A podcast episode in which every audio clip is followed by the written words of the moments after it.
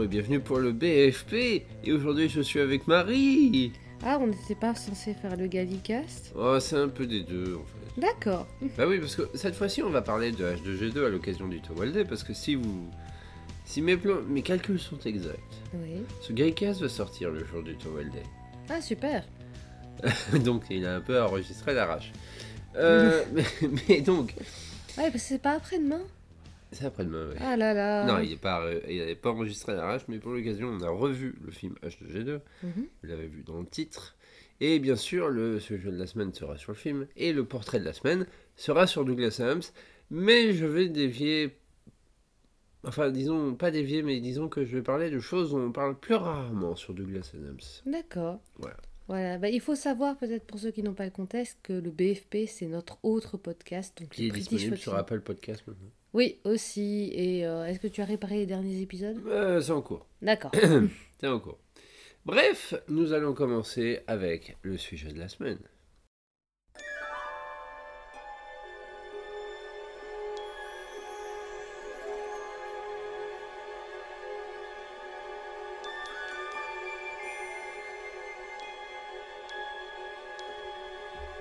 H2G2, le Oui. guide du voyageur galactique. Est-ce que tu saurais me le résumer? Alors, Comme le BFP. on reprend nos bonnes habitudes. Alors, euh, il s'agit des aventures euh, de Arthur Dent, qui est réveillé par euh, comment les ouvriers qui ont décidé de détruire sa maison parce que enfin, ils doivent construire une autoroute Au-dessus de sa au-dessus maison. de sa maison. En gros, voilà, c'est ça. Il aurait dû être au courant, il aurait dû protester bien à temps. Euh, mais son pote Ford vient pour l'emmener au pub parce qu'il s'avère qu'apparemment on va détruire la Terre parce que ben, les Vogons veulent construire une route hyperspatiale et on aurait dû euh, ben, se plaindre depuis bien longtemps. Oui. voilà, pour que ça ne soit pas le cas, mais Ah, C'était pas loin, c'est Alpha du Centaure. Ouais, franchement, on aurait pu faire un effort. Ouais. Voilà, donc la Terre est détruite et Arthur est embarqué avec euh, Ford dans des aventures euh, intersidérales de. euh, comment H. Akers. euh, Du guide du voyageur galactique. ouais, non, de. Ah, d'autostoppeur. Voilà. voilà, d'autostoppeur galactique, on De va dire. routard. Routard, si tu veux, oui. Voilà. Après, bon, il y a plein d'autres euh, personnages, mais enfin, si tu voulais un résumé très court, c'est celui-là. Mais non, mais c'est bien parce que c'est plus difficile de résumer le bouquin ou même encore pire la série radio. Oui. Après, le résumé que j'ai fait peut fonctionner pour tous. hein. Oui, effectivement. Alors, euh, donc, on l'a revu euh, hier soir en VO. Mhm. C'est un film qui a été réalisé euh, par Garth Jennings, euh, qui a été produit par Disney, plus exactement Touchstone Pictures. Euh, dedans, il y a quand même Martin Freeman, Sam Rockwell, Mos Def, le rappeur, Zoe Deschanel, Bill Nighy, Alan Rickman, Anna Chancellor et John Malkovich. Ouais, et on oublie toujours Warwick Davis. Et Warwick Davis qui joue aussi Marvin. Voilà. Et euh, la musique est de Joby Talbot, ça aura une importance plus tard, vous comprendrez pourquoi je dis ça. Le film est sorti en Angleterre. euh, Pourquoi j'ai la date de sortie uniquement aux États-Unis? Non, United Kingdom, désolé. United Kingdom, United States. Le 28 avril 2005 en Angleterre, aux États-Unis le 29 avril. Et en France, je vais regarder parce que Ça devait être 2005 aussi. Je... Ah oui, c'était 2005 et c'est. Ah oui, il précise pas, super. Merci. Euh, attends, en général, c'est plus loin. Parce que les pages Wikipédia françaises, parfois, elles sont. Euh... Elles manquent d'informations. en France, en Belgique et en Suisse romande, 17 août 2005. Oui. Et effectivement, je me rappelle que c'était en été. Parce que Oui. je ne l'ai pas vu au cinéma. Mais j'avais vu les, certaines bandes annonces, notamment le tout premier teaser qui est assez drôle. Euh, et toi, tu te rappelles avoir vu Oui. les affiches en vacances en Les affaires, oui, quand j'étais en vacances à Avignon, donc c'est pour ça que je sais que c'est 2005 parce que c'était la deuxième année où on partait en France, donc je savais que c'était 2004, on avait été à Chinon, 2005 à Avignon, et euh, je voyais à Marvin sur les affiches et j'ai certainement encore un carnet chez moi où j'avais dessiné Marvin tel que je me- m'en souvenais des, des affiches en fait, Ah oui, parce que j'avais trouvé son design. Enfin, il me, il me faisait envie en fait. J'avais vraiment envie d'aller voir le film rien qu'en voyant l'affiche avec Marvin. Ouais. Je sais honnêtement pas du tout comment je l'aurais pris à, en 2005, donc à 14 ans. Je sais pas du tout comment est-ce que j'aurais euh, pris le film. Sans doute que j'aurais peut-être détesté en fait. Je ne sais pas. Ouais, c'est difficile à C'est dire. difficile à dire. euh, donc finalement, je suis contente de l'avoir découvert plus tard. Mais j'ai longtemps gardé euh, ces affiches en tête. Elle, je sais pas pourquoi, mais elles m'avaient, elles m'avaient marqué. Euh, peut-être le fait d'être en vacances. euh, voilà. Et elles étaient grandes en plus. Et c'était sur toute la rocade de, d'Avignon, en fait. Il y, avait des sortes de, de, de pylônes. Et ils mettaient des affiches en mode drapeau dessus. Mm. Et en fait, sur chaque affiche, il y avait un personnage. ouais. Et à la fin, il y avait H2G2 guide du, euh, du voyageur galactique. Et quand on passait en voiture, je n'avais pas le temps spécialement de, de détailler les humains. Mais par contre. Marvin, si, Marvin, je voyais vraiment sa tête et tout. Et j'avais... Franchement, je l'avais bien dessiné. Je crois que je l'avais juste aj- rajouté des oreilles de souvenirs. C'est possible. Ouais, je sais pas pourquoi. Moi, je me rappelle pas exactement de quand je l'ai vu, mais je l'ai vu en DVD. Je n'ai pas été le voir au cinéma parce que je ne connaissais pas du tout H2G2 avant de voir le film. En fait, je connaissais pas du tout ces bouquins-là. Je connaissais pas Douglas Adams. Il fait de la série de Doctor Who en France et euh, Doctor Who en fait est diffusé euh, en fin d'année en France, il me semble, de mémoire. Mhm. Donc au mois d'août. euh, je me rappelle pas avoir vu, enfin, connaître, je savais que Doctor Who revenait en France, mais j'avais aucune idée que Douglas Adams avait travaillé dessus. euh, Que... Oui. Enfin, je connaissais pas du tout Douglas Adams, et pourtant, et pourtant, il faut savoir que Douglas Adams en France et le guide du voyageur galactique, bizarrement, est plus populaire que Doctor Who en littérature. Oui. C'est quand même une œuvre qui, est assez, qui fait partie des classiques de la littérature. Oui, mais en, en tout cas qui est constamment réédité. Parce que euh, y, a- il y a certains bouquins comme ça, même quand il s'agit de classiques, que euh, tu retrouves pas forcément en poche d'une fois, d'une année à l'autre, euh, d'une décennie à l'autre. Je veux dire, j'écume les librairies de science-fiction depuis 15 ans maintenant. Euh, je n'ai jamais vu une librairie de science-fiction où il n'y avait pas un petit coin Douglas Adams avec au moins un ou deux des tomes. Ouais, c'est vrai. Et toujours, ils sont toujours systématiquement disponibles à la commande si besoin. hein. Euh. Mais ils n'ont jamais été en rupture, comme certains, la plupart des Asimov aussi. Ouais, euh, Enfin, en tout cas, les plus Ouais, ça connus. fait, c'est un classique de la science-fiction. Voilà. Euh, qui est, qui est- je pense qu'il faut quand même être un grand amateur de science-fiction britannique, euh, enfin de science-fiction en général en littérature, pour connaître Douglas Adams. Oui. Parce que c'est c'est pas connu du grand public, mais c'est connu quand même d'un large public en. France, bizarrement. Tiens, et du coup, comment est-ce que tu as connu H2G Tu l'as connu vraiment avec le film? Ah ouais, ouais, j'ai vu le film avec Ah mon ouais. père, mon père avait acheté le DVD. Il, euh, il pensait aussi que c'était un peu une parodie. Il y a beaucoup de gens aussi qui pensent que c'est une Ouais. parodie de science-fiction. Moi, on me l'avait présenté comme ça aussi. Ouais, et quand on a, euh, quand on a regardé le film, on, était, euh, on a dû mettre pause à certains moments pour rigoler, parce qu'on rigolait trop. Quoi. Ouais, moi maintenant, ça, je rigole un peu moins, mais enfin, il y a toujours des moments. Ah, des Enfin, moments je rigole, c'est moi, en fait, parce que l'effet de surprise n'est plus là. Ouais, mais ouais, c'est ça, il y a, des, y a plus l'effet de surprise. ça, mais c'est- la première mais fois, le reste est toujours. si tu es réceptif à ce type d'humour, tu le regardes pour la première fois, tu te dis, Waouh. mais qu'est-ce que je regarde Oui. Qu'est-ce que- Quoi Waouh Il y a des moments de génie. Ouais. Moi, c'est, c'est, je ne l'ai pas découvert ni avec le film, ni avec le livre, mais très bizarrement avec l'adaptation radio française de Nicolas Botti. Ah oui. Parce que à l'époque, euh, donc là, petit retour en avant, enfin en arrière pour moi, mais en avant par rapport à 2005 où j'avais vu euh, Marvin euh, sur les, sur les affiches. Euh, vers 2008-2009, j'ai commencé à écouter énormément de séries audio. Ouais. Parce que j'avais un MP3, parce que euh, je me faisais chier la nuit et que j'ai toujours été, moi maintenant, mais j'étais une grande insomniaque quand j'étais ado. Donc je pouvais écouter de très longs podcasts ou, de, ou des, comment, des, Les séries audio. des séries audio et c'était l'époque du donjon Nalbuck. Ouais, c'était retour de la série radio à Voilà, la- ça. euh, en podcast euh, Ah, c'est ça. La, troisième légion, Adoprix toxique, enfin, je sais plus comment on le disait, mais bon. Bref, euh, et dans le tas, euh, bah, il y avait des sites spécialisés qui mettaient des liens vers d'autres sites parce que c'était encore hébergé par des sites, c'était pas. euh, voilà. Et dans le tas, il y avait le H2G2 de. euh, comment euh, de Nicolas Botti sur un site que je saurais beaucoup plus tard que c'est toi qui l'avais créé. Enfin, j'avais créé cette version-là. Ça, oui, cette version-là, Le- c'est toi qui le l'as créé. site euh, a toujours été fait par Nicolas Botti parce qu'il Ouais, a- c'est en ça. fait il, a, il détenait euh, le site en anglais et le site en français sur Douglas Adams le plus vu en général sur internet. Mhm, Avec le fan club euh, anglais bien sûr. ouais. Mais et euh, euh, bah oui, maintenant je pense qu'il est fait sur Word- WordPress. hein. Ouais. Mais euh, à l'époque, euh, c'est toi qui l'avais fait. Et d'ailleurs, c'était une grosse blague. C'est que quand on a commencé à se connaître, j'ai vu ton nom. se- Parce que de temps en temps, je retournais sur le site pour les réécouter. J'ai vu ton nom sur le site. J'ai dit, ah, mais c'est quoi cette blague?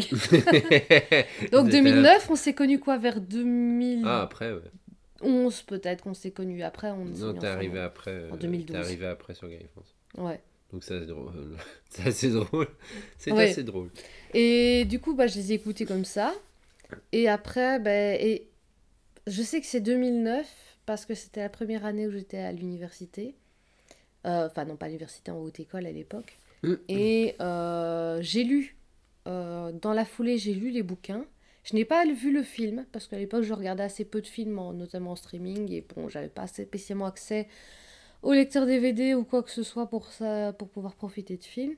J'ai lu les bouquins et c'est via les bouquins que j'ai plongé après dans les Pratchett. Mm. Parce que mon libraire m'a dit Ah, mais t'as aimé H2G2, ah, bah, tu, devrais, tu devrais aimer euh, le disque monde. Et oui, là, là j'étais, j'avais apprécié H2G2, ça m'avait bien fait rire, mais Pratchett, ça c'était vraiment le summum de ce que. Ouais. Alors pour revenir un peu dans la... euh, pour replacer un peu le, le film, enfin pour ceux qui connaissent pas, oui, il y a encore des gens qui connaissent pas H2G2, euh, c'est d'abord une série radio par la BBC euh, que Douglas Adams a écrit entièrement. Euh, six épisodes, il me semble. Euh, c'est un peu compliqué parce qu'il y a un, pilote en fait, et il y a un épisode spécial Noël, et il y a une deuxième saison. Et en fait, euh, les autres saisons qu'il y a de H2G2 ont- sont récentes et sont basées sur les livres et ont été adaptées par. Oh mince, j'ai oublié son nom. Briggs? Non, pas par Non. Briggs. Non, non, par euh, Oh. Casque d'Or. Casque d'or? Dirk Marks, voilà. C'est comme ça qu'on le surnomme. D'accord Eh, t'as jamais vu ces choux? Ah, Sans doute, oui. Tape bien Dirk Marks sur Google. tu je verras. vais regarder. Et donc, euh, après, euh, ça a été un grand succès euh, à, la, à la radio, à tel point que bah, Douglas Adams a écrit un livre a, qui s'appelle donc Le Guide du voyageur galactique. Ah ouais, casque d'or. Voilà. Ouais. Et il a écrit aussi plusieurs suites, c'est-à-dire, euh, il a écrit en fait une trilogie en cinq tomes. Mhm. Donc, c'est-à-dire le dernier restaurant avant- à, à la fin de. euh, Attends, le dernier restaurant Avant la fin du monde. À avant, la fin, du monde. avant la fin du monde, oui, je cherchais, je mélangeais avec le titre anglais. La vie, l'univers et le reste. Globalement inoffensive. Non, euh, d'abord c'est salut et merci pour, Pour le le poisson. poisson, et ensuite c'est globalement inoffensif. Et il y a un sixième tome écrit par euh, Owen Kopfler. Owen Colfer euh, qui est ce qu'il est. Voilà, il existe. Il existe. tu Ouais. sais que le- mon, mon exemplaire est dédicacé en anglais et je le regrette un peu, pas qu'il soit dédicacé, mais parce qu'il est abîmé. Ah bon? C'est dommage. Et donc tout ça a donné euh, un film en 2005 alors que Douglas Adams est mort en 2001. Il faut savoir aussi que le scénario du film est basé sur la dernière copie, le dernier brouillon de Douglas Adams euh, qu'il avait euh, envoyé avant sa mort, Mhm. peu de temps avant sa mort. Et a priori, les trois quarts du film, c'est Douglas Adams. Oui, bah, ça se ressent honnêtement. Ouais, ça se re- Franchement, si quelqu'un d'autre avait. S'il y a vraiment une autre personne. Oui, enfin, oui. d'autres per- oui, il y a d'autres personnes derrière qui ont travaillé dessus. Mais si s'ils ont fait plus que Douglas Adams, ben, franchement, chapeau. hein. Bah, en fait, le- Mais- le- en fait, ce qui s'est passé, c'est que euh, aux alentours de, attends, au début des années 2000, en fait, euh, Douglas Adams arrive à, à avoir un accord avec euh, Disney, euh, arrive à vendre en fait son film chez Disney. Et le producteur de l'époque n'était autre en fait que, euh, attendez, pourquoi j'oublie toujours les noms au moment où j'en ai besoin, moi. hein, hein, c'est- terrible. J'ai pas la mémoire des noms, c'est terrible. Donc le producteur de euh, l'époque qui arrive à convaincre Disney et euh, à produire le film, c'est Jay Roach, qui en venait juste de sortir du succès du film Austin Powers. Oui, effectivement. Oui, qui a ce côté très. Ouais. Ouais, et ce qui en fait, euh, ce qui a aussi motivé Disney pour euh, acheter les droits du film, c'est aussi le succès de Men in Black en 98 ou 96. Ah, ça peut se comprendre parce Ouais. qu'effectivement, il y a ce côté très. euh, Bah oui, extraterrestre décalé, quoi. euh, com- Comme quoi on peut faire un peu d'humour avec de la science-fiction. Voilà. Mm. Sauf que malheureusement, la, la production en fait tarde, enfin la production met du temps parce que Douglas Adams a toujours euh, avait beaucoup de demandes et Disney en avait d'autres et en fait euh, bah, ça, ça ralentit et il est mort soudainement en, en 2001. En f- après avoir fait du sport, en fait, il est mort dans sa salle de sport Ouais. euh, d'une maladie cardiovasculaire qui n'était pas diagnostiquée, donc il Ouais, ne le savait pas. C'est une mort à la Michel Berger ou à la. euh, comment. Goscinny, quoi. Ouais, c'est ça. Et euh, littéralement en plus. Oui, oui, c'est vraiment le même genre de mort. Et donc le, le truc c'est que bah ça a à la fois ralenti le projet mais ça l'a accéléré non, en plus. Parce qu'en fait, Mais du coup, il ne bloquait plus certains trucs. voilà. Euh, et dans un autre sens, on il y en a, il y a peut-être des gens qui ont remis peut-être le projet en, en balance en disant ouais, est-ce qu'on va encore le faire s'il est mort enfin, Bah oui oui mais Ouais. euh, Jay Roach en tout cas voulait à ce que le film soit sorte en fait. hein. Oui. Il voulait pas abandonner le projet et les autres. Et donc le scénariste qui a pris le relais est donc euh, un nom pas facile à dire puisque c'est Carey Kirkpatrick. Et alors, il faut que je te dise la filmographie de Kirkpatrick, puisqu'il a quand même travaillé notamment sur Chicken Run. Oh Euh, Bernard, Bernard Bernard et Bianca au pays mais des le deux. kangourous. Voilà, exactement, bravo. James, c'est la page géante. Ah Euh, il a écrit euh, aussi euh, Over the Edge, je vois pas ce que c'est. Imagine That de Eddie Murphy, enfin avec Eddie Murphy. On va regarder sa filmographie française, comme ça on aura y a certains français. titres français qui sont peut-être pas. La route de l'Eldorado, il Après, le géant de fer. Oui, Le Petit Vampire. Tu te rappelles du film Le Petit Vampire? Un gamin tout blond, là, Non. qui se vampire. Non, je connais Petit Vampire, la bande dessinée, mais pas. Non. Nos voisins les nomment, les chroniques de Spiderwick. Ah, le petit monde de Charlotte, il était pas mal, je En trouve. fait, il a fait l'adaptation anglophone aussi de deux films de Ghibli, Arrietty, Le Petit Monde des Chapardeurs et La Colline au Coquelicot. Oui. C'est lui qui a signé. Je connais bien. Arrietty, mais je n'ai pas vu la colline au coquelicot. Les Schtroumpfs 2. Et. euh, Bah, on d'un- peut pas être dans le génie en permanence. Bah, il hein. paraît qu'il est pas mauvais. en Ah, je fait. sais pas, je l'ai Il pas paraît vu. qu'il est pas mauvais. J- J'avais vaguement regardé le 1, mais. Et dernièrement, il a retravaillé avec euh, Hardman sur euh, Chicken Run 2 qui va bientôt sortir. Mhm. Pas bientôt, qui est en cours en tout cas. Ouais.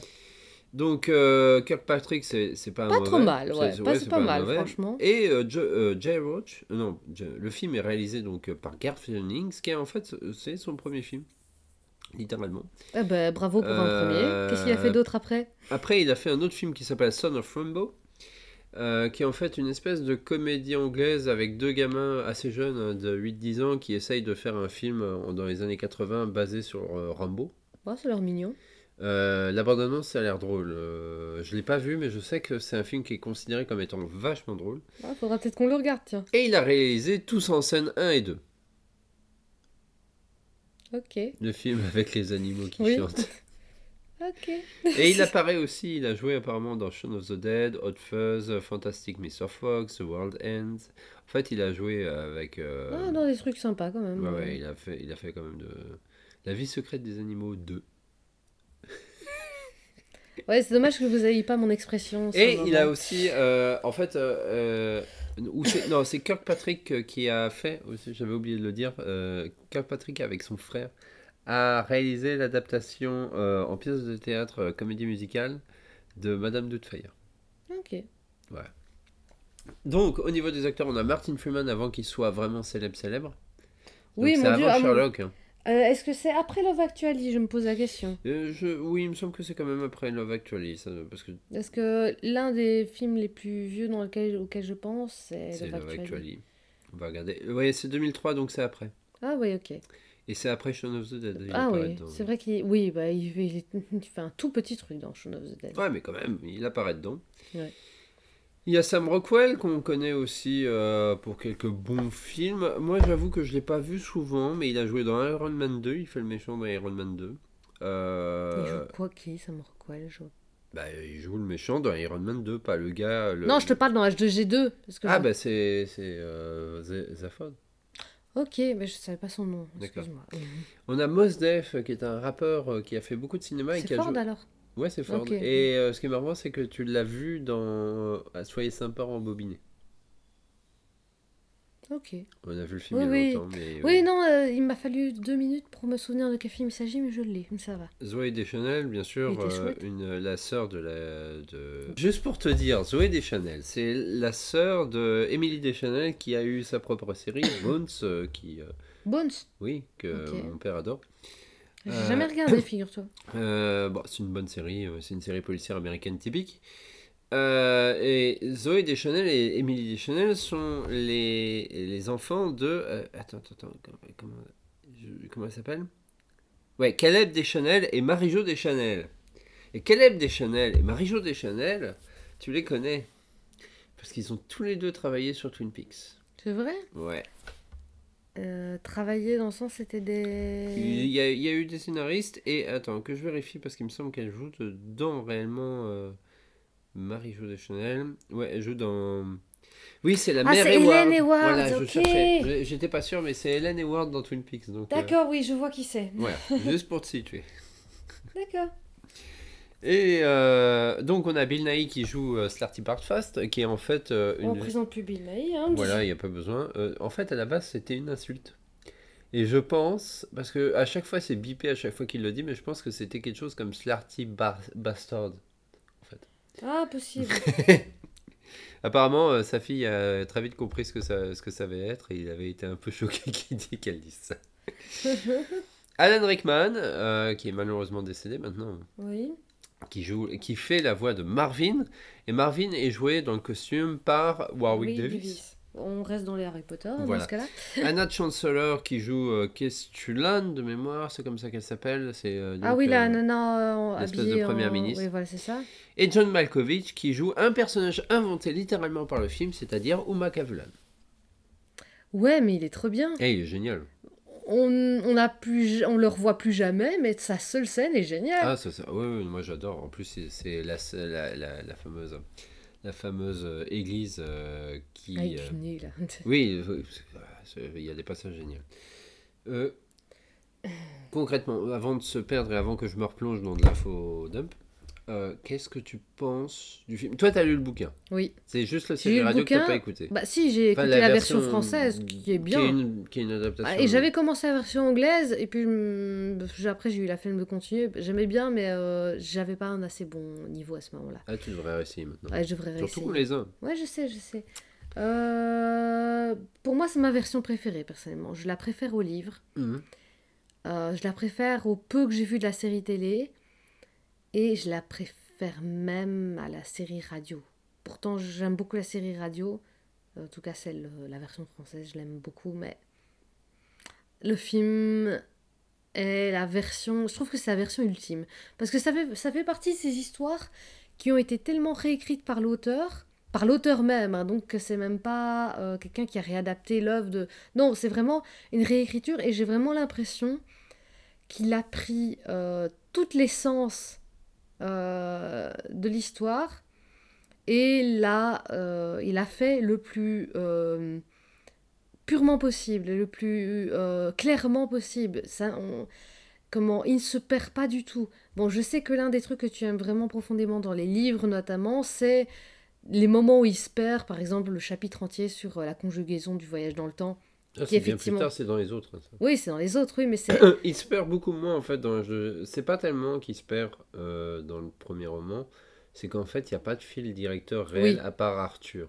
Et alors que là, il y a un vrai fil directeur, il se perd pas tellement... euh, comment?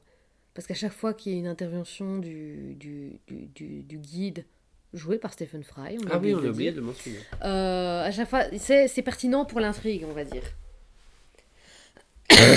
Mais du coup, je, moi, c'est me- vraiment. Je sais qu'il y a beaucoup de fans d'H2G2 qui soit préfèrent largement le livre, soit préfèrent largement la version radio, mais moi, j'ai quand même une grosse préférence. Prends le film, en fait. Et bah, chacun ses goûts. Voilà. Je, pense, je pense savoir pourquoi les gens ont un peu du mal avec le film. C'est que quand tu as connu, soit tu as commencé par la série radio, soit par le roman, c'est vrai que quand tu regardes le film, en fait, tu as quand même l'impression de voir une version expurgée. Oui, bah, ça, ça compte. Ça, honnêtement, dans mon cas, ça compte pas, puisque c'est la dernière chose que j'ai vue voilà, avant ça. de, voir la, avant de voir la série. Toi, tu euh. l'as fait dans l'autre sens, et Ouais. donc ça passe beaucoup mieux. Et Non, non, non, non, j'ai non, j'ai vu, j'ai écouté la radio, Ah oui, j'ai lu le oui, film et puis j'ai vu, euh, j'ai lu, j'ai lu le livre, puis j'ai vu le film. Donc je pense pas vraiment que ça Moi, soit moi, moi ça. aussi, moi aussi j'aime particulièrement le film déjà parce que bah, je l'ai vu en premier peut-être. Euh, mais en fait j'aime les, toutes les versions, mais pas pour les mêmes raisons. Oui, je suis assez d'accord avec toi. J'aime toutes les versions, mais pas pour les mêmes raisons. Parce que par exemple, euh, la version radio est sympa. Je l'ai réécoutée d'ailleurs il n'y a pas si longtemps que ça, parce que euh, au boulot, euh, je- il y a des fois où j'écoute des trucs. Et elle, est, di- elle était disponible gratuitement sur Spotify. Donc euh, je l'ai écoutée. Et en fait, euh, je trouve que moi, la version avec laquelle j'ai parfois le plus de mal, enfin les deux versions avec lesquelles je, je les- si je devais les classer, je les classerais en bas. Ce serait la série radio. Parce qu'elle fait maintenant, euh, par rapport à tout ce qui est sorti après, elle fait brouillon. Oui, c'est son premier jet, j'ai Voilà, c'est son premier jet. Et c'est parce qu'elle a été écrite quasiment au jour le jour parfois, donc euh, c'est pour ça qu'il y a Ah un oui, peu ce côté un peu random. Mhm. Et l'autre chose, euh, c'est la, la- la série télé de la BBC, euh, qui a l'effet Doctor Who, mais en négatif. Oui, parce qu'en fait, le, le peu qu'on a regardé, ça m'a un peu saoulé. Parce que ça, j'ai l'impression qu'il tire en longueur. Elle est, le elle est, elle est assez, en fait, elle est assez poussive, même si elle adapte, elle adapte euh, forcément assez bien les séries radio et le- ce qu'il y aura dans le roman. Mais elle est très cheap. Elle est Même s'il y a des, fait. même s'il y a des effets spéciaux quand même qui valent le coup que tu verras pas dans Doctor Who, comme des peintures sur verre pour euh, euh, agrandir les décors. Ah Euh, Il y a des effets, les effets du guide aussi sont été faits à la main, quoi. Ça, Il y a quand même, Oui, ça, je a me souviens que moyen. les effets du guide étaient super beaux. ouais, ouais, il y a quand Ça, même, c'est il y a- vrai. Il y a quand même, euh, il y a quand même, euh, il y a quand même des trucs qui ont été faits, mais en fait, il y a ce côté cheap de la BBC parce que c'est fait euh, sur format vidéo. Et euh, surtout, euh, c'est vrai qu'elle est, au niveau du rythme, elle est très poussive. Ouais. Alors autant ça passe à la radio parce que, je sais pas, moi, quelque chose de poussif, j'a- j'arrive à plus à, plus à l'écouter parce que justement, peut-être que je fais quelque chose à côté. Ouais, Donc il y a ce côté où tu restes occupé oui. là, tout en l'écoutant, tu peux rester attentif, mais tu peux t'occuper. Et le bouquin, ça me dérange pas. Parce que euh, un bouquin, tu peux, tu peux avoir autant de texte que tu veux, ça te paraîtra pas poussif. Moi, si, Parce il y a des la- bouquins poussifs, ouais. mais pas comme mais ça, c'est dû à ton rythme de lecture, à la vitesse dont tu vas le lire. Tu Mm. vois. Après, c'est la prose de l'auteur qui fait que c'est lourd ou pas, mais ça va pas être. euh, la tu- prose de Douglas Adams, c'est pas lourde du tout. Ouais, c'est ça. Elle est pas du tout lourde. Elle est au contraire extrêmement légère, sans être simple, en fait. Elle n'est pas simple, elle est légère. Oui, ça c'est. je- Comme, en fait, euh, comment, dans un tout autre style, il y a beaucoup de gens qui disent que la, la prose d'Asimov est très simple. Non, elle, euh, elle est très légère. euh, non, elle est très simple, simpliste, mais non, elle est légère. Comme, euh, en fait, elle n'est pas... Elle part pas inu- elle n'est pas inutilement... Fais pas des descriptions complexe. inutiles. Non, non, si, si, il y a des descriptions inutiles, notamment, euh, bah, par exemple, comme tu disais, le- enfin, comme je disais tantôt, le, le chapitre entier sur la conjugaison dans le temps. Non, non, je parle de Asimov. Ah, Asimov, oui, non, effectivement, il n'y a pas de description inutile.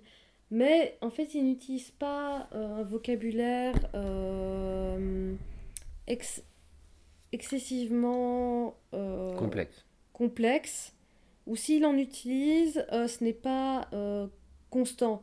Ils peuvent utiliser parfois des mots plus complexes, mais c'est pas à toutes les lignes, c'est pas... Voilà. Oui, c'est pas une Tu constante. te retrouves pas alourdi par quelque chose où tu dois te poser, te, te rappeler pendant deux minutes, tiens, oui, ça voulait dire quoi ce mot-là, tu vois. C'est ça en fait. Par contre, la plupart des gens, je pense, et moi aussi je suis assez d'accord avec ça, c'est que pour faire découvrir l'univers à quelqu'un qui connaît pas le film, c'est la meilleure porte d'entrée. Oui, oui, ça, ça je suis d'accord. Parce que c'est là que tu sais tout de suite, grosso modo, si tu vas Accrocher adhérer à l'humour ouais. ou pas. Parce qu'il il y a beaucoup de gens aussi, euh, je me rappelle des critiques que tu pouvais voir sur Allociné ou, ou ce genre de site, en fait, où les trois quarts des gens euh, vont te dire que euh, un film comme. euh, mince. L'espèce de parodie de Star Wars là, que les Américains Ah, le truc de l'espace, là, là, non, pas la vie privée de l'espace que je raconte. Euh, Non, pas la folle histoire de l'espace. Oui, la euh, folie de- histoire, non. euh, Enfin bref, il y a, y a y a un film euh, quand même qui date ah, aussi de ouais, cette je vois période-là. ce que tu veux dire, mais je sais plus ce que c'est. Et en fait, les, les gens vont te conseiller, dire ouais, je connais, c'est meilleur, c'est une meilleure parodie, euh, tout ça de que de jeu 2, c'est pas une parodie, c'est un, c'est un, un récit. Tout comme, tout comme euh, comment beaucoup de gens disent que Pratchett c'est de la fantaisie parodique, mais non, non, non, c'est les deux premiers tomes qui sont de la fantaisie parodique, les 40 qui suivent, c'est de la fantaisie burlesque humoristique. Oui, c'est ça. la parodie ne tient que pour la huitième couleur et euh, le huitième Et, sortilège. c'est- et en fait, c'est les plus mauvais. tout. Et ouais, c'est pas les meilleurs, c'est certain. C'est les plus mauvais. Après, ils sont pas mauvais, mais c'est pas les meilleurs. Voilà. Et donc, euh, je trouve que le, le, le, le film est injustement critiqué souvent par les fans de H2G2 parce que, effectivement, si tu connais bien l'univers, si tu as lu toutes les versions, si tu as vu toutes les versions, c'est la version light. hein, parce que c'est vrai qu'il y a Ouais, beaucoup de choses qui manquent. Mais Oui. ces choses-là, en fait, ont été remplacées Pardon. par une histoire. Par une histoire, et justement, euh, c'est une bonne porte d'entrée parce qu'après, si t'as accroché et que tu as le bonheur d'aller lire les bouquins ou écouter la série radio, bah, tu découvres des nouvelles choses. Et vu que t'as déjà euh, la base de l'histoire, tu t'es déjà attaché au personnage parce que les personnages, en tout cas dans le bouquin, Ils n'ont pas un énorme développement. ils ont pas un énorme développement, ils sont pas des plus aimables en fait. Aimables dans le sens digne d'être aimé. Euh, Zaphod, surtout.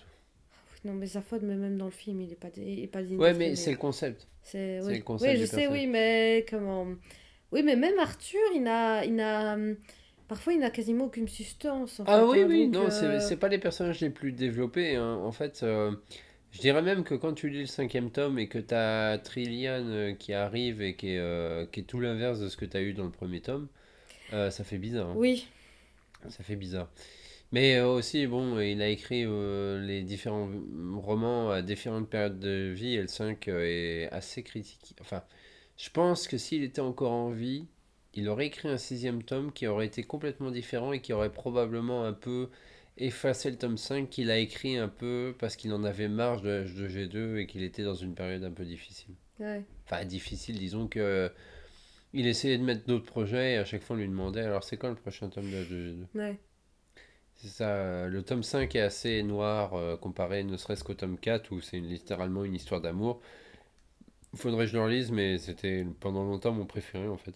Le 4 Ouais, parce que euh, c'était une histoire d'amour comme euh, tu vois pas, et puis c'est par exemple un, un- c'est un texte où Arthur apprend à voler Ah oui, oui, oui, oui, oui, oui.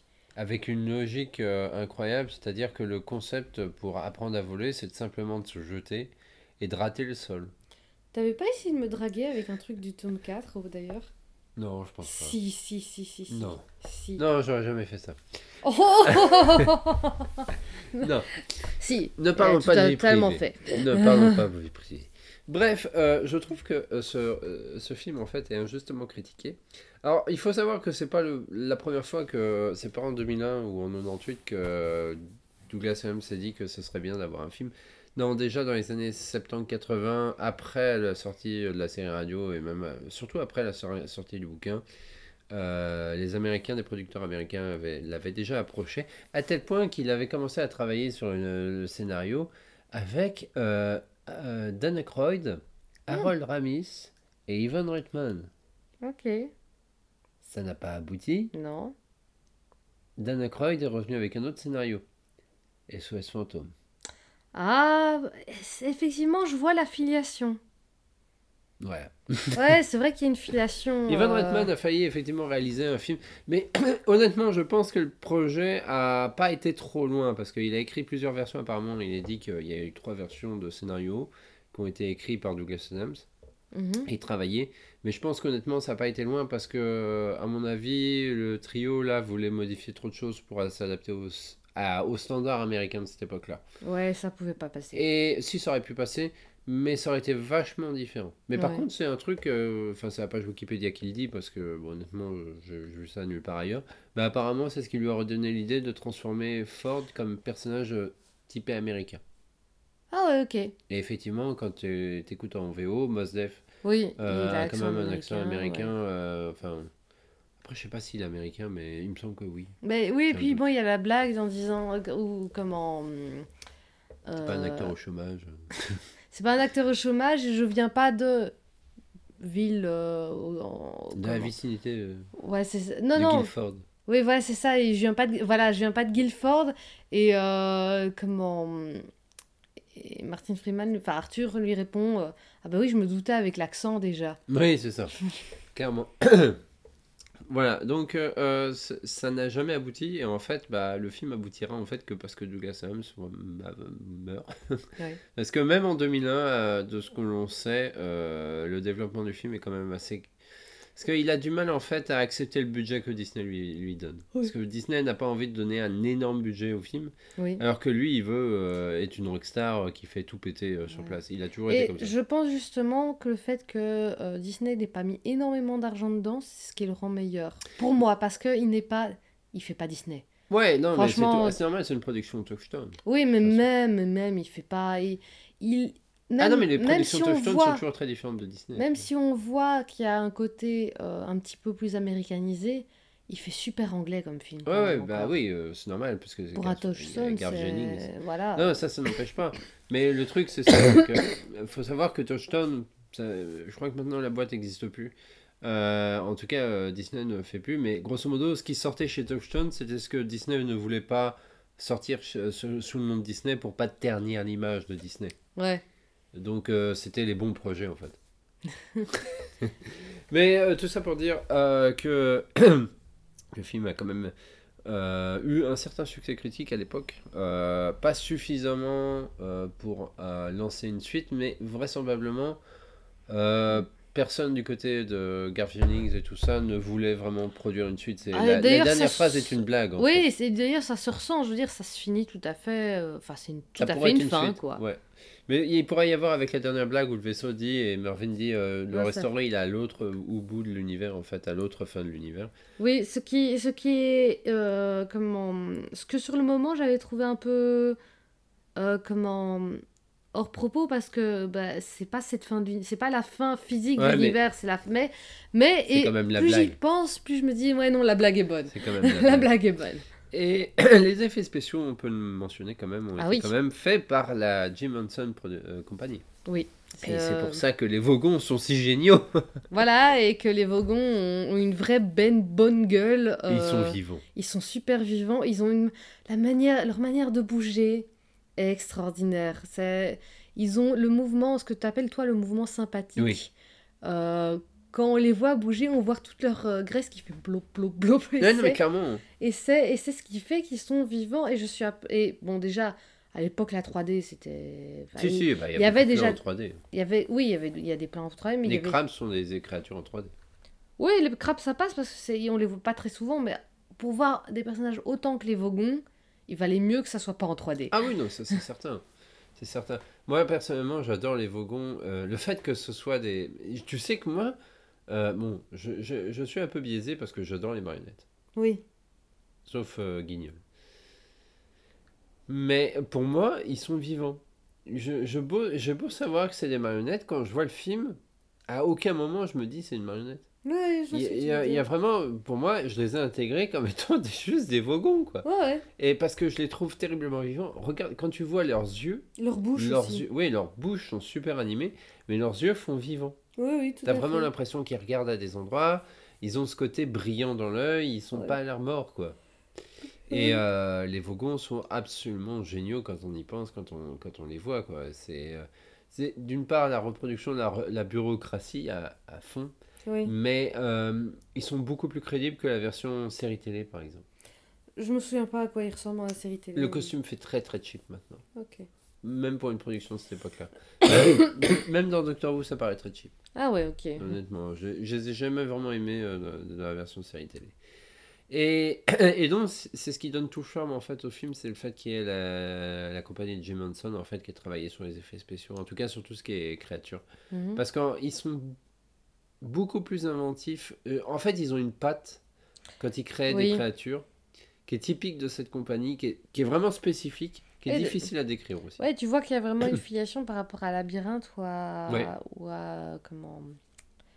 Euh, Ah oui, euh, Dark Crystal. Dark Crystal, voilà, c'est ça. Dans les monstres, dans la manière dont ils peuvent faire un peu crade comme ça. Ouais, J'aime quelque bien. Et ouais, il y a quelque chose, euh, il y, a, il y a quelque chose de plus en fait. C'est Ouais. ça vraiment qui fait que ça. L'affreux devient un peu beau quand même, tu vois. Voilà. Moi, c'est à peu près tout ce que j'ai à dire sur le film. Il y a beaucoup de choses Oui. à dire en fait sur la production du film, mais j'ai pas envie de trop plonger en détail parce que j'ai Ouais, envie plus de parler de Douglas. Adams aussi. Ouais. Et euh, un jour, je referai. Il y a déjà une interview, je crois, dans hors série de Gallicast où j'avais interviewé Nicolas Botti sur H2G2. Moi, je me souviens de, ce- de du hors-série sur Quatermass, oui. mais. Il me semble que j'avais fait un spécial H2G2, mais j'ai un doute. Faudrait déjà retrouver les anciens. parce que Ah, mais moi, je j'ai- disais, ce jeu, j'ai pas les dates de sortie, donc c'est ça Ah. qui pose problème. Euh, pour les remettre dans l'ordre. Ah, tu lui mets des faux et puis c'est tout. Hmm. Et... Et donc, résultat, euh, on va passer au. euh, au portrait de la semaine. Exact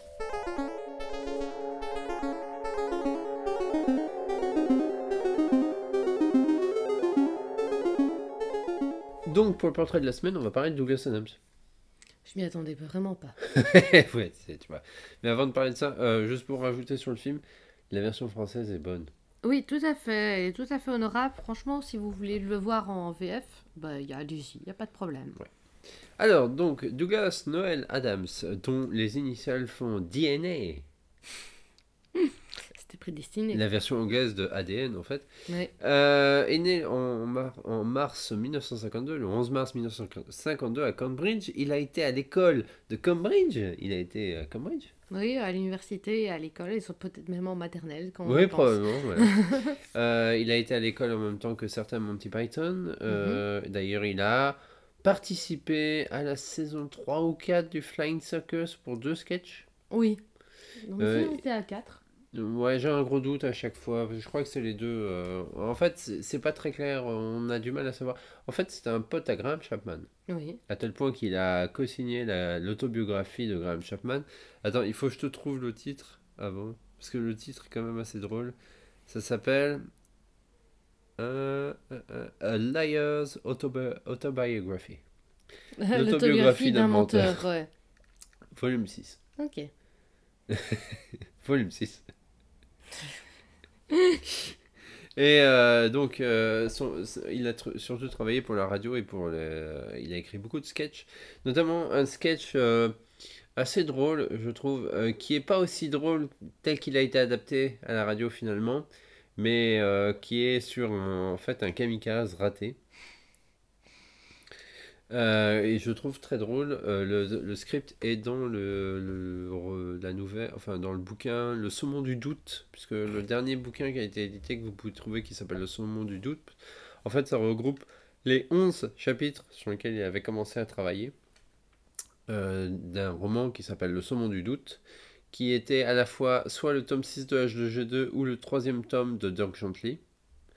Euh, je sais plus laquelle des deux versions a été choisie et a été publiée parce qu'en fait chaque chapitre existait parfois en plusieurs versions et ça fluctuait. Je pense que c'est la version de Gentil qui est sortie. J'ai un gros doute. Il me semble aussi que c'est la version de Gently parce est, je crois qu'elle Parce était que pour plus moi, aboutie. son nom du doute était, était dans la série des Dirk Gently. Ouais, je crois que cette version-là était un peu plus adoutie, aboutie. Et dedans, il y a d'autres. euh, Ah non, ou alors c'est dans le- la biographie de Neil Gaiman que Neil Gaiman a écrit. Et Neil Gaiman a écrit une espèce de biographie sur Douglas Adams.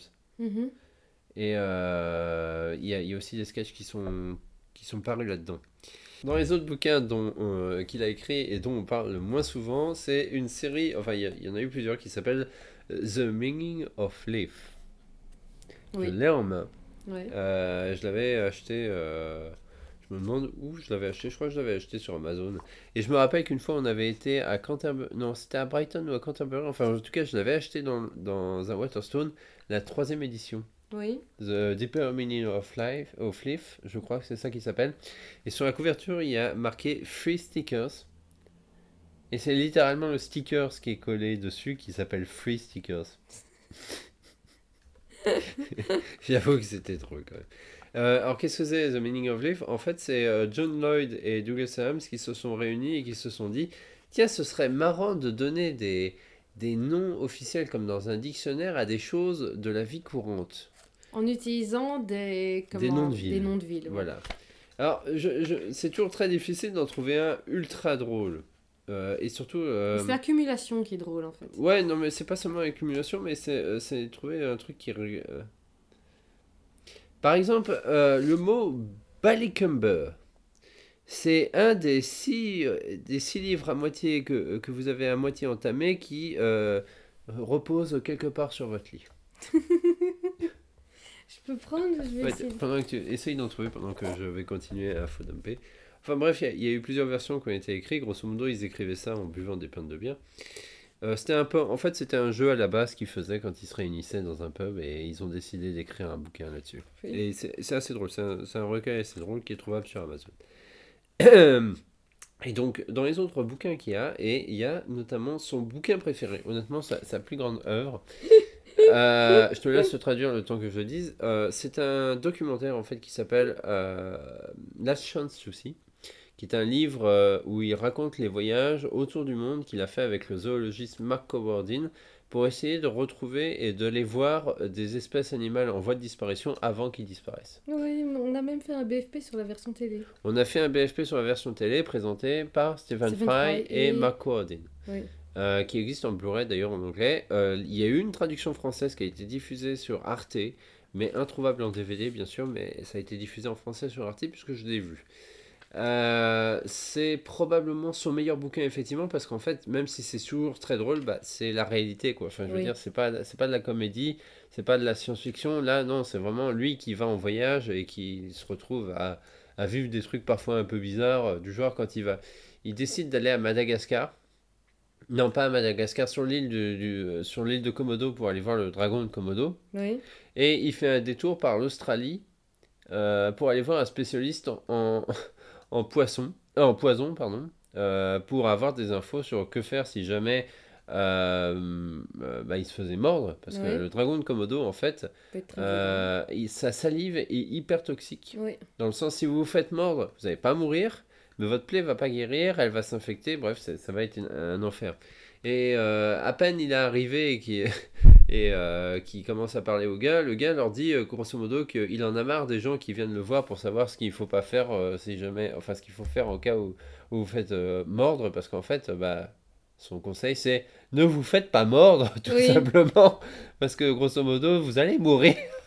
Ce qui n'est pas une bonne idée globalement. Et la manière dont il raconte la scène est toujours, très, est toujours super drôle parce que c'est euh, c'est c'est très difficile. En fait, si vous n'avez pas lu Douglas Adams, c'est très difficile à résumer parce que à part en lisant des textes, euh, directement le texte, euh, ça perd un peu de sa de sa de sa- sa drôlitude, je trouve, quand tu racontes autrement que par ses mots. Sa tournure de phrase, sa tournure d'esprit, en fait, qui fait que c'est drôle. Oui, et ça reste à tournure d'esprit Et pas assez loin. proche. Ouais, est assez proche. D'ailleurs, à l'époque de ce bouquin, Stephen Fry était dans l'appartement de Douglas Adams, a envoyé des bouquins à Douglas- et des conseils à Douglas Adams quand il en avait besoin. Oui. C'était la fin des années 80. Euh, à la base, c'est parce qu'il avait euh, euh, écrit un article, enfin National Geographic, je crois, l'avait engagé pour écrire un article sur le lémurien, euh, qui- sur un lémurien qui vit à Madagascar. Mhm. Comme et il a dit oui, bien sûr, pensant que soudainement le magazine pourrait s'apercevoir qu'ils ont contacté en fait la mauvaise personne pour ça. Mais en fait, pas du tout.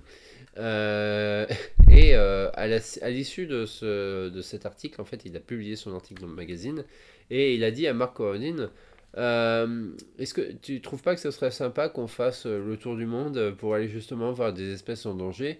Ce à quoi Mark Corodin lui a répondu C'est actuellement mon boulot. Mhm. Et donc, euh, bah, ils ont été voir euh, le, le dauphin du Yangtze qui a disparu, le, le rhinocéros blanc, qui est une erreur de traduction, euh, en fait, non, mais c'est une espèce euh, spécifique de rhinocéros qui a aussi disparu. Oui. Je crois qu'il reste plus qu'un un mâle actuellement, et je suis même pas sûr qu'il soit pas mort en fait, il est mort récemment. Ouais, il est mort récemment, mâle, hein, le dernier. Euh, Donc alors ça y est, c'est fini. hein. ouais, alors qu'ils essayaient de quand même tout pour le préserver. Euh, C'est il est- difficile quand t'as juste un mâle. hein. Ouais, mais même avant, c'est parce qu'il y avait il y a beaucoup de braconnage et puis Ouais. Euh, il y a beaucoup de magouilles aussi dans ces pays-là, donc ce qui fait que là, là où ils devaient aller, finalement, ils, ont- ils se sont retirés, euh, retirés au dernier moment. Enfin bref, il y a eu pas mal de problèmes avec cette histoire. Il est, ils est- le couple, enfin, il y, en a- il y en avait encore quelques-uns qui étaient encore en vie dans la version de Stephen Fry. hein. Mm, Oui. Et c'était quoi, 2013, je crois, un truc Oui. dans le genre. Donc, euh, c'était il n'y a pas si longtemps qu'ils sont morts. Et euh, littéralement, ces voyages-là ont déclenché la fibre écologique chez Douglas Adams parce que Mhm. ça a été un peu son fer de lance euh, jusqu'à sa mort, Ouais. puisqu'il a, il a participé à beaucoup d'associations, notamment pour le rhinocéros blanc. Et malheureusement, bah, il a jamais vu euh, le résultat parce qu'il y en a qu'un seul, je crois, dans les animaux qui, ont, qui étaient en voie de disparition à ce moment-là qui est positif. C'est le fameux cacapo. Le cacapo, tout à fait, qui est en expansion. Oui, qui était en expansion grâce à la préservation qu'est fait. C'est un perroquet euh, tout à fait spécifique de la Nouvelle-Zélande. Euh, pour aller écouter le BFP qu'on a fait sur. Oui, sur, parce parce qu'on un- s'étale vraiment sur le Voilà. cacapo et c'est très drôle. Mais grosso modo, c'est un perroquet qui a oublié, qui a oublié comment voler. Du fait que le- Oui. là où il vivait, il n'y avait pas de prédateurs avant que l'humain ne débarque. comme, comme, comme le kiwi a pu le Ouais, faire. comme kiwis. d'autres, Bah, euh, kiwi, voilà. Nouvelle-Zélande aussi. hein. Oui, tout à fait, oui. Enfin, tous les, euh, en fait, tous les oiseaux euh, de Nouvelle-Zélande. euh, non, non, non, non, non, que non, ne généralise pas. Non, non, mais ils n'avaient pas de prédateurs. Oui, bah, c'est pas de Nouvelle-Zélande, c'est des certaines petites îles aux alentours. Oui, aussi, mais Voilà. Nouvelle-Zélande particulièrement. Et, euh, et, mais le kakapo a une particularité, c'est que non seulement il a oublié de voler, de savoir comment voler, mais il a aussi oublié qu'il ne savait pas voler. Donc la légende veut que de temps en temps un kakapo monte dans un arbre et se jette. En se disant, sur un malentendu, ça peut peut-être marcher. Voilà. Et il vole, ré- et résultat. euh, non, ce que j'aime bien, c'est que dans, euh, dans une conférence, il dit que le kakapo, euh, le résultat de la chose est peut-être qu'il peut inventer un parachute d'urgence. euh, Vraisemblablement, non. Et donc, il y a deux conférences qu'il a fait en 2001 qui sont disponibles sur YouTube et que je vous conseille d'aller voir euh, parce qu'elles sont vraiment très drôles et très très très intéressantes. Mais pendant que tu les cherches, est-ce que tu non, sais... non, mais je les ai. hein. Oh, mais est-ce que tu sais ce qu'est un âne-oron Non. C'est un terme médical qui euh, désigne une petite valve à l'intérieur de l'oreille, euh, dans l'oreille interne, pardon, qui permet à une mamie sourde de converser tout à fait normalement quand elle le sent, mais qui euh, exclut complètement tous les sons qui, euh, lui, qui lui demandent de l'aide en fait. Ah, Voilà. oui, d'accord, je vois. Euh, ce bouquin est génial. honnêtement. Ah, donc, la conférence était à l'USC, euh, UCSB, c'était aux États-Unis. C'est une conférence qui s'appelle Douglas Adams Parrots the Universe and Everything. Il parle beaucoup de la chance aussi, justement, et de la- du fait que euh, la, la conclusion de la conférence, c'est un peu euh, on n'a pas besoin de sauver la planète. La planète est assez grande euh, pour se sauver elle-même. Mais par contre, on a besoin de se préoccuper de savoir si dans pas longtemps on pourra vivre encore sur cette planète. Oui. oui. Et malheureusement, bah, euh, vu comment on traite l'écologie actuellement, euh, bah, malheureusement, il avait un peu raison. Oui. Enfin bref, euh, je vous conseille vraiment d'aller écouter cette conférence parce qu'elle est vraiment très bien. Et la deuxième conférence qu'il a fait, qui est sur un autre sujet, puisque c'était un passionné de technologie, à tel point que lui et Stephen Fry se battaient encore pour savoir qui était le premier à avoir acheté un Mac. Bon, ce qui est pré- euh, il faut préciser qu'il se battait en disant non, mais en fait c'est lui qui a acheté le Mac. Ah mais non non, c'est pas moi, c'est lui. Ouais, c'est ça encore voilà, c'est ça. Donc c'est à la keynote de l'ESC de 2001 où il parle de technologie et principalement d'Internet en pointant les défauts de l'Internet de cette époque-là. Alors si vous êtes jeune, euh, vous ne savez pas à quoi ressemblait Internet en 2001. Bon, mais Même- même moi j'ai un va très vague souvenir d'internet en 2001. On a, connu, on a quand même connu le Internet de 2001 puisque c'est quand même un Internet qui est arrivé, euh, c'était celui d'avant les réseaux sociaux. Oui. Donc oui, on a connu ça. C'était limite avant Sky, avant les blogs même. Presque avant les blogs. Et mais, blogs euh, pour non. moi c'est 2004, 2003, Ouais, 2004. ouais, ouais, hein. bah, ouais. c'est vrai que ça a arrivé à peu près à ce moment-là. 2001, Mais c'est vraiment, c'est vraiment la période, euh, l'internet d'avant les réseaux sociaux où les, les sites étaient faits en flash et où ils pointent du doigt en fait tous les défauts du site. Par exemple, euh, oui, par exemple, Euh, par exemple euh, le site de BMW qui te donne toutes les informations sauf les informations précises sur une voiture, sur les voitures qu'ils vendent. Résultat, si tu voulais avoir des informations, finalement, il fallait que tu ailles voir sur d'autres sites que celui de BMW, Ah. ce qui manque de sens pour un site sur la marque. Ouais. Euh, un site de compagnie aérienne qui te donne les horaires que de tes avions, euh, mais qui euh, ne se préoccupe pas de savoir euh, quelles sont les autres compagnies, puisqu'ils veulent absolument que tu achètes sur leur compagnie, alors que les personnes veulent des informations sur toutes les compagnies et veulent choisir. Oui. Et ce qui met en avant, c'est par exemple le fait qu'il y a d'autres compagnies d'aviation qui justement mettent à disposition tous les vols disponibles entre telle et telle ville par toutes les compagnies, et ça leur permet en fait de savoir euh, pourquoi la personne, quelle per- la personne, qu'est-ce qu'elle a choisi finalement et pourquoi, Oui. à quel prix, puisqu'ils ont beaucoup plus d'informations. Et en réalité, les défauts dont ils parlent, euh, par exemple aussi les, les chargeurs de téléphone euh, tous différents en fonction du modèle que tu choisis. Ça, c'est des trucs qui ont changé puisque maintenant on a le, le- le port USB qui est l'unif. Oui, voilà. Qui sont en train d'être uniformisés progressivement. euh, Progressivement, il n'y a que Apple pour l'instant Oui. qui ne le fait pas. Et euh, bah, l'évolution des sites internet, avec beaucoup de sites internet de conseils qui regroupent aussi euh, Oui. beaucoup de. Maintenant, quand tu veux réserver un hôtel, tu as tous les hôtels, tu vois, sur Ouais, des ouais. sites comme Expedia ou ce genre de choses. Ouais. enfin bref, c'est marrant de voir, ça donne une image de comment était le site internet en 2001, Mhm. les défauts flagrants qu'il y avait en 2001, et maintenant qu'on connaît internet actuellement, voir comment ces défauts-là ont été résolus, Oui. Mais comment d'autres défauts sont apparus Oui, qu'il notamment. n'avait pas anticipé. Ah, il y en a certains qui l'ont anticipé, notamment, euh, tu m'avais expliqué euh, cette- ce sort de proto-dropshipping dont il avait parlé. Oui, parce qu'il parle de Amazon, il en parle quand même relativement bien, parce que c'est vrai qu'en 2001, Amazon c'était encore une petite société, c'était pas le mastodon que c'est maintenant. Mhm. Et Douglas Adams a toujours été pour euh, le, le dématérialisation dans le sens où pour donner plus facilement accès et même parfois à petit prix, Mhm.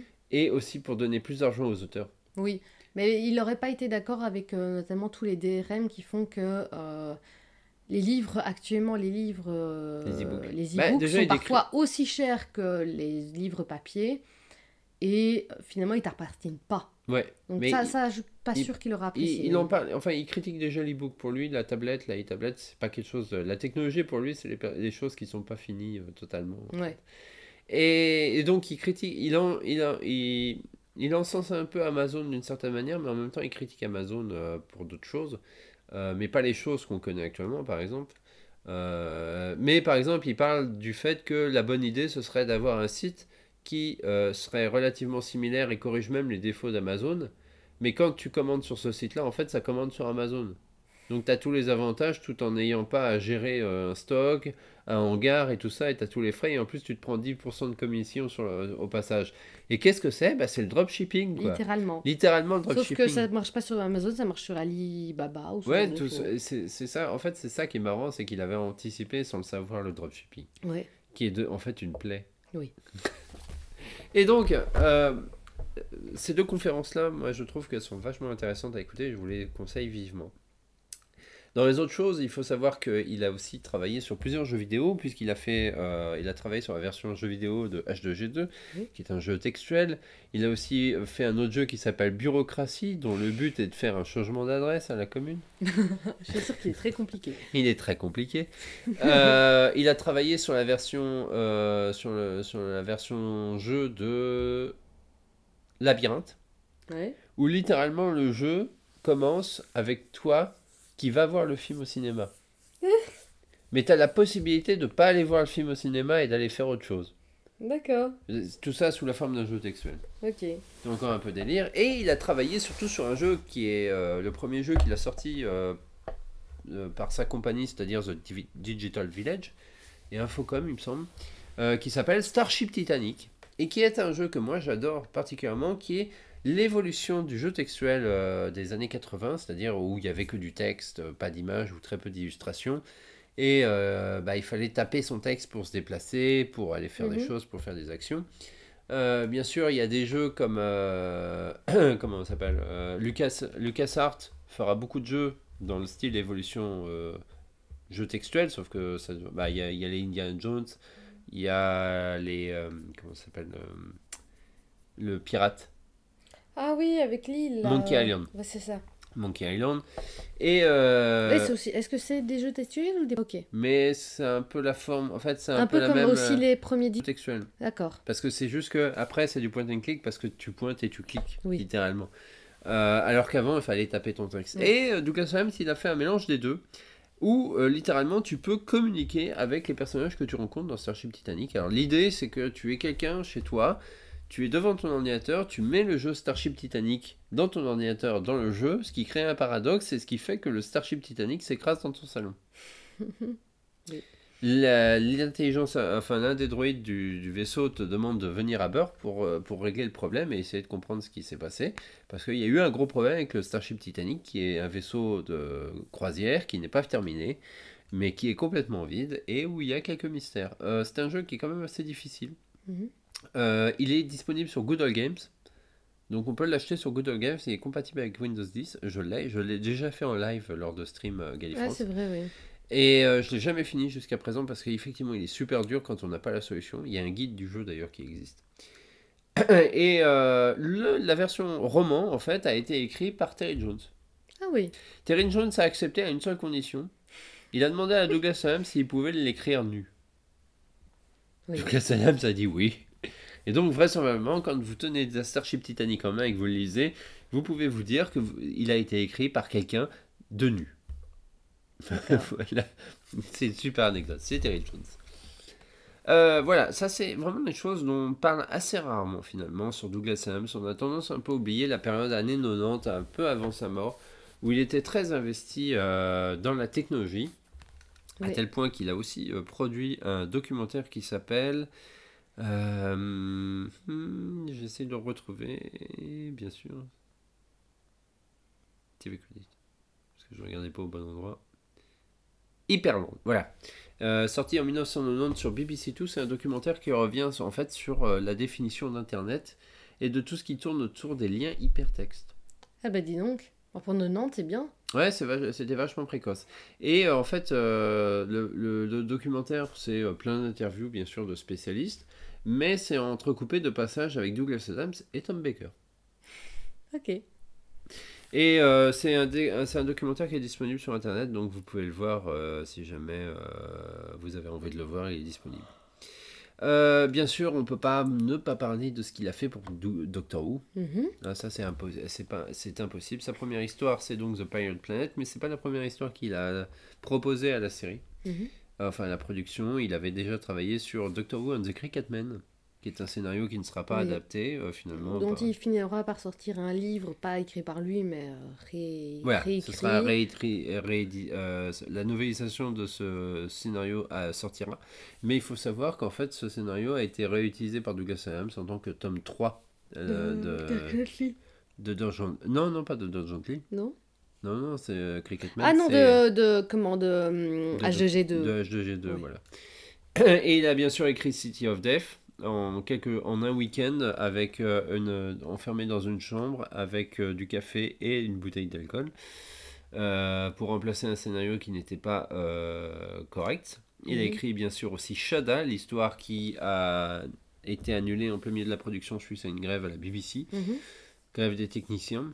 Euh, jamais précisé exactement ce que c'était, mais euh, c'est vraiment une grève de techniciens et en fait, euh, bah, ils ont, ils avaient commencé le tournage en studio, mais ils n'ont pas pu le terminer.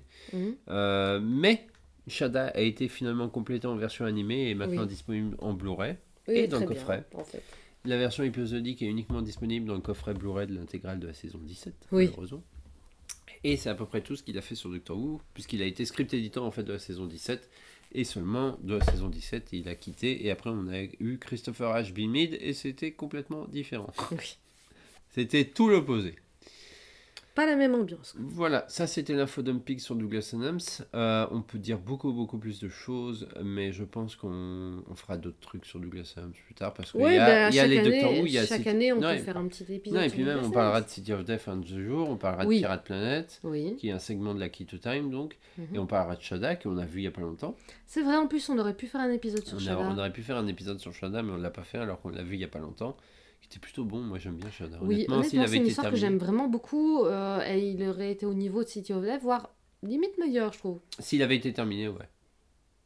Parce que je trouve que la version animée, euh, bah, les segments animés ils sont très bons, mais euh, vu que les ça acteurs ont 100%, redoublé. ouais, ça rend pas 100% Ouais. honneur à, à l'histoire, j'ai l'impression. Ouais, y a, il y a Pourtant, ça reste très bon. hein. il y a quelque chose qui va pas, mais je trouve que l'histoire est vraiment très bonne et pour moi, c'est vrai qu'elle serait, euh, elle serait même supérieure à City of Death d'une certaine manière. Voilà. Moi, je vous propose d'arrêter ce Gaïka sur ces infos-là. Oui. Rendez-vous dans le prochain épisode, épisode 180, avec le début de la saison 1 de la nouvelle série. Oui, on va revoir Rose. On va revoir Rose. J'ai posé la question de ce que savoir euh, de, sur Twitter de ce que pensaient les gens de cette histoire, donc je donnerai le résultat. Non, la plupart des gens disent que c'est correct. Ah, parce que. je- Non, mais j'ai pas vu. euh, En De fait, Twitter je, je croyais que les gens n'avaient pas répondu. Non, non, les gens ont répondu. Ok. Bon, on en parlera un peu plus en détail à ce moment-là. Il y aura des anecdotes que vous avez probablement jamais entendues sur euh, Rose, Oh. donc ce sera l'occasion. Et que vas-tu, que, que allons-nous dire? Bah, euh, va-vous Va-vous